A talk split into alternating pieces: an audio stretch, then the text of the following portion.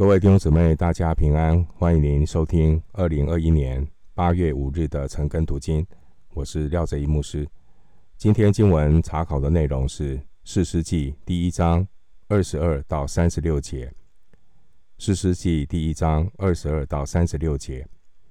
这段经文的内容是记载以色列中四个支派的小信。这四个支派体贴肉体，没有全然顺服神的命令，将迦南人赶出去。这就如同疫情，如果没有阻断传播链，将导致后患无穷。所以选民全部确诊，被拜偶像的罪恶感染。他们体贴肉体，与罪恶妥协的代价，就是管教与死亡。接下来，我们来思想经文的内容。首先，我们来看《四世纪》第一章二十二到二十六节。约瑟家也上去攻打伯特利，耶和华与他们同在。约瑟家打发人去窥探伯特利，那城起先名叫露斯。窥探的人看见一个人从城里出来，就对他说。求你将进城的路指示我们，我们必恩待你。那人将进城的路指示他们，他们就用刀击杀了城中的居民，但将那人和他全家放去。那人往赫人之地去，筑了一座城，起名叫路斯。那城到如今还叫这名。二十二节，约瑟家也上去攻打伯特利。伯特利位于以法莲和便雅悯支派地业的分界处。约书亚记十六章第二节，这边谈到约瑟家，指的是以法莲支派。二十四节提到进城的路，这是指从城外引水入城的暗道，也是当时候。迦南城市一些重要的军事秘密通道，这是以色列人的探子啊，他们放走了一个伯特利人。这和当年耶利哥城的拉合被探子允诺的状况不同。当年耶利哥城的拉合得到赦免，是因为拉合对耶和华神有信心。根据圣经的记载。拉合他承认耶和华神是上天下地的神。那在这个前提之下，拉合得到探子的承诺，他的家将不会被毁灭。参考约书亚记第二章八到十四节。但是今天的经文，这以色列的探子放走这个伯特利人，仅仅只是为了交换一点情报。和对方是不是信靠上帝、敬畏上帝的态度没有任何的关系。这件事有什么属灵的提醒呢？这属灵的提醒就是人不都是有信心的。经文第一章二十二节说到：“耶和华与他们同在。”耶和华与他们同在。虽然如此。上帝应许与他们同在征战，然而约瑟家的人却是小信的。记得我们读士师记一开始，我们有看到犹大这个支派，虽然上帝允诺与他们同在征战，但他们对于上帝的同在不够有信心。这犹大还得找哥哥西缅来帮忙。壮壮胆量。而今天的经文提到约瑟家，也就是以法莲支派，为了交换一点情报，为了这一点点听起来很合理的好处，就放弃和敌人不能够妥协的原则，留了一个破口，导致后患无穷。经文二十六节提到赫人之地，这是指迦南。南地北方的叙利亚，也可能是在迦南境内的某一个地方。我们读四世纪第一章，关于选民征服迦南地的记载。弟兄姐妹，他们出征了吗？出征了，但是没有顺服，有征没有服。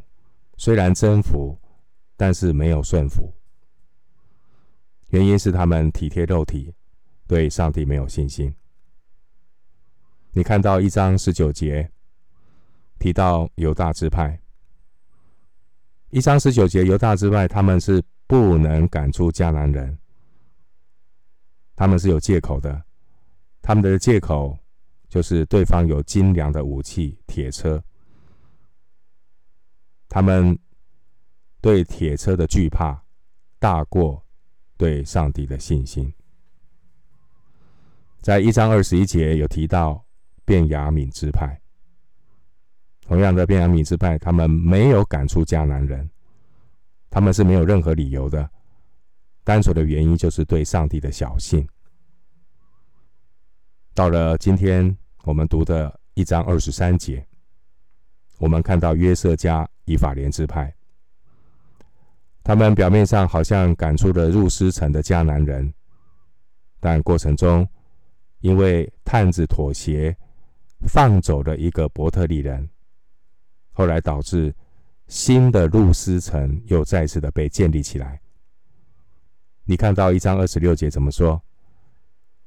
老的入斯城被毁了，但是新的入斯城又再次的被建立起来，并且一章二十六节说到如今还叫这名，表示这些败坏的迦南人呢，仍然可以继续的影响。神的百姓，因此约瑟家以法莲支派表面上是得胜了，但实际上却是失败的。这是名副其实的“斩草不除根，春风吹又生”。弟兄姐妹，顺服神的话是不能够打折扣的。所谓“差之毫厘，失之千里”，就是这个道理。刚开始的一点小疏忽，衍生到后面就会成为极大的祸患。我们继续来思想神的话，请看士师记一章二十七到三十节。马拉西没有赶出伯善和属伯善乡村的居民，他纳和属他纳乡村的居民，多尔和属多尔乡村的居民，以伯莲。和属以伯莲乡村的居民，米吉多和属米吉多乡村的居民，迦南人却执意住在那些地方。即使以色列强盛的，就使迦南人做苦工，没有把他们全然赶出。以法莲没有赶出住鸡舍的迦南人，于是迦南人仍住在鸡舍，在。以法莲中间，西布伦没有赶出基伦的居民和拉哈拉的居民，于是迦南人仍住在西布伦中，成了服苦的人。经文二十七节提到五个城邑的名字，包括伯善、他纳、多尔、以伯连、米吉多。这五个城邑呢，地理位置都是在耶斯列平原。这五个城市控制了古代国际贸易的路线，一般称为叫做沿海大道，并且影响到北方加利利山区和中央山地的南北交通。这个地区呢，也是马拉西支派和以萨迦支派相邻的平原。很可惜，马拉西和以萨迦虽然做邻居，可是两个支派没有团结合作，一起征战。马拉西也没有赶出迦南人，一样留了破口，给魔鬼留地步。经文二十九节提到基色，基色位于示拉非丘陵，基色是控制沿海大道的一个重要的城邑。基色这个地方，这个城邑呢，一直到所罗门的时代，埃及法老王攻陷这个城，将它作为女儿嫁的嫁妆送给了所罗门。可以参考《列王记上》九章十五到十七节。经文的二十八节和三十节，我们看到玛拉西和西布伦这两个支派，这两个支派并没有完全赶出迦南人，他们没有全然的顺服上帝的命令。弟兄姐妹，顺服神。就必须要全然的顺服，不是二分之一的顺服，也不是三分之一的顺服。圣徒顺服神，必须是百分之百的顺服。这两个支派，他们没有全然的顺服，是因为他们体贴肉体，贪图眼前的好处。我们从经文二十八节和三十节。可以清楚的看到，他们没有全然的顺服，就是因为他们体贴肉体。这两个支派都打了如意的算盘，他们也想利用迦南人做苦工。这和以前约书亚留下畸变人在神的会幕里服侍的情况不同。当年的畸变人被留下在会幕服侍。是因为他们甘心降服，愿意侍奉神。参考《约书亚记》九章二十二到二十七节。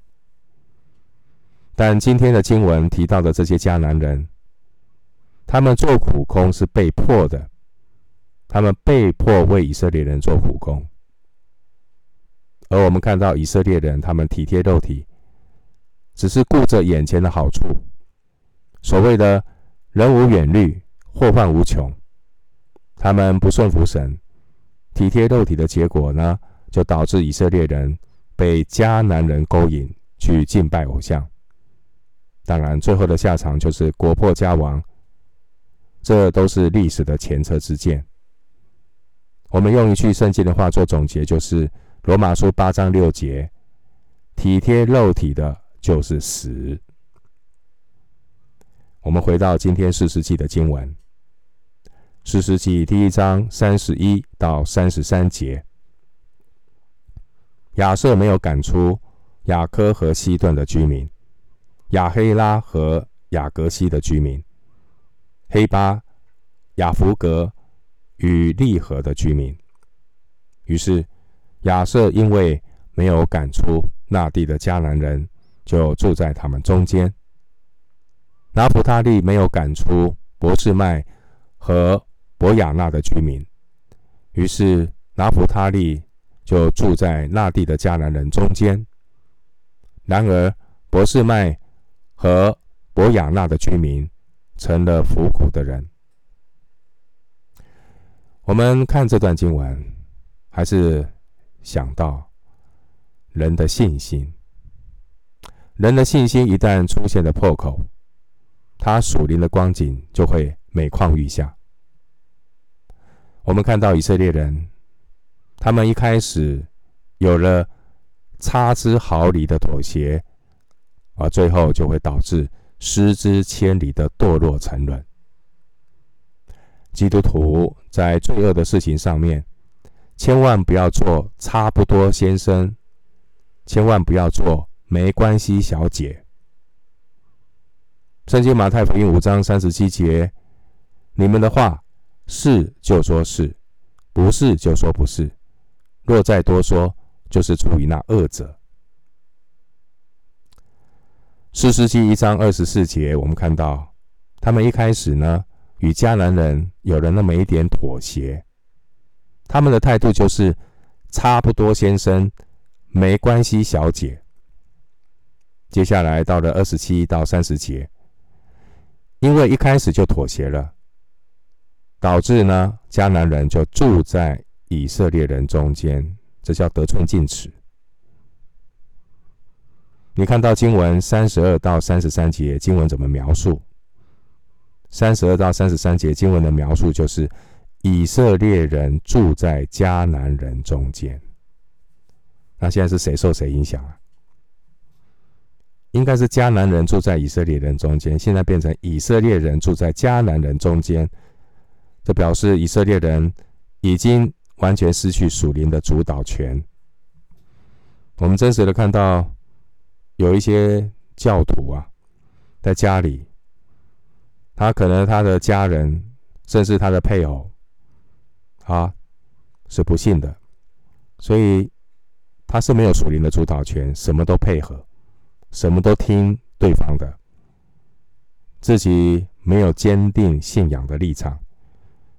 配偶叫他去拿香拜拜，他就跟着拿香拜拜；配偶叫他去算命，他就跟着去算命。弟兄姐妹，难怪基督徒在灵界的征战里面是节节败退。我们有没有在？属灵的原则上坚持呢，还是常常采取在教会是一种人，回到世界又是另外一种人，走这种所谓的脚踏两条船的妥协路线。圣经没有所谓的灰色地地带，你们不能够侍奉神又侍奉马门。以色列人为什么失失去了属灵的主导权？变成了三十二到三十三十三节所说的，住在迦南人中间被影响，原因是因为他们体贴肉体，他们没有全然的顺服神的命令，他们不但失去了见证，丧失了影响力，是因为一开始的妥协，一开始就做差不多先生，没关系小姐，而这样的妥协就注定他们最终走向同流合污的下场。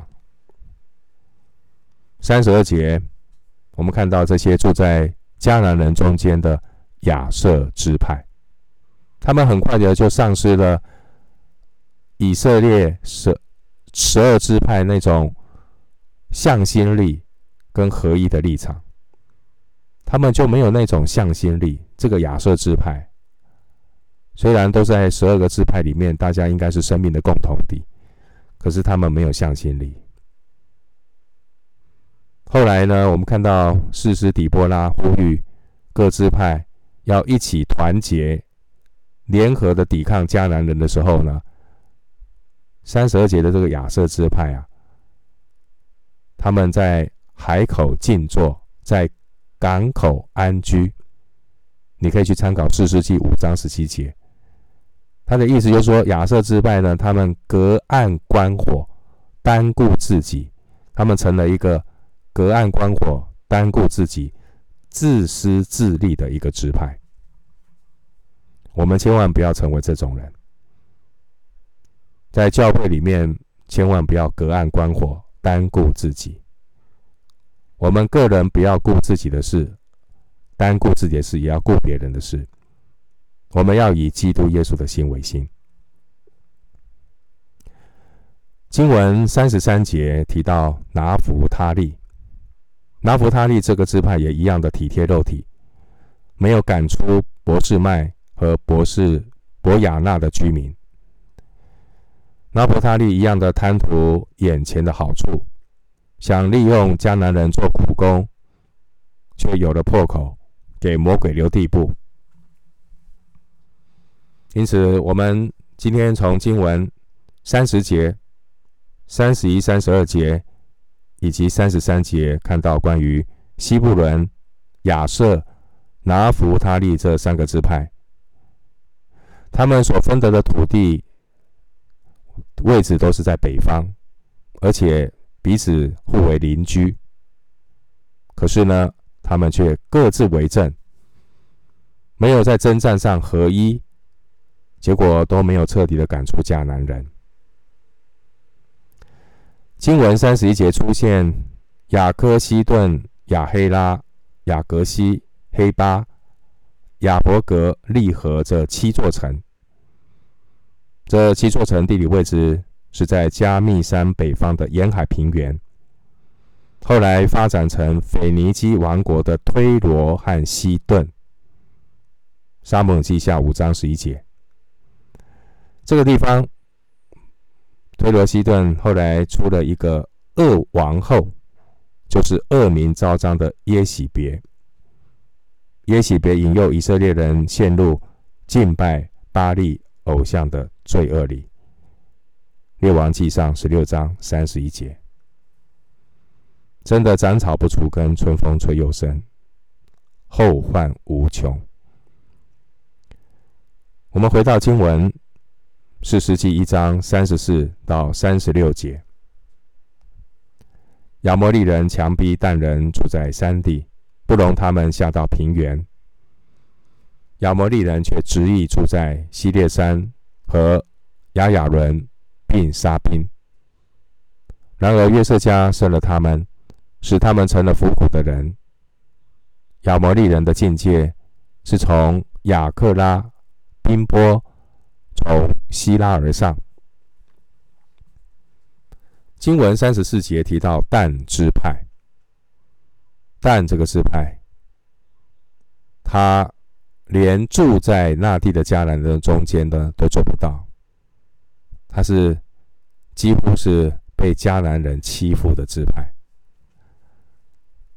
三十四节，你看到他们这个但支派啊，沦落到怎么样？被迦南人强逼的地步。最后呢，甚至被迫迁往北方，另外寻觅居住的地方。可以参考后来的四世纪十八章。墙壁的意思就是欺压、压迫，但支派是被迦南人欺压、压迫。经文三十五节呢，提到西列山、亚雅伦、沙宾这几个地方，他们控制着从耶路撒冷。和中央山地通往沿海平原的道路，是影响迦南地中部和南部南北交通的要塞。经文三十六节提到亚摩利人的境界，是从亚克拉宾坡从希拉而上。这里本来是犹大支派领土的南界，你可以参考约书亚记十五章三节。是属于犹大支派的领土，哎，可是你看到什么？三十六节却强调这是什么？亚摩利人的境界，而不是说犹大支派的境界。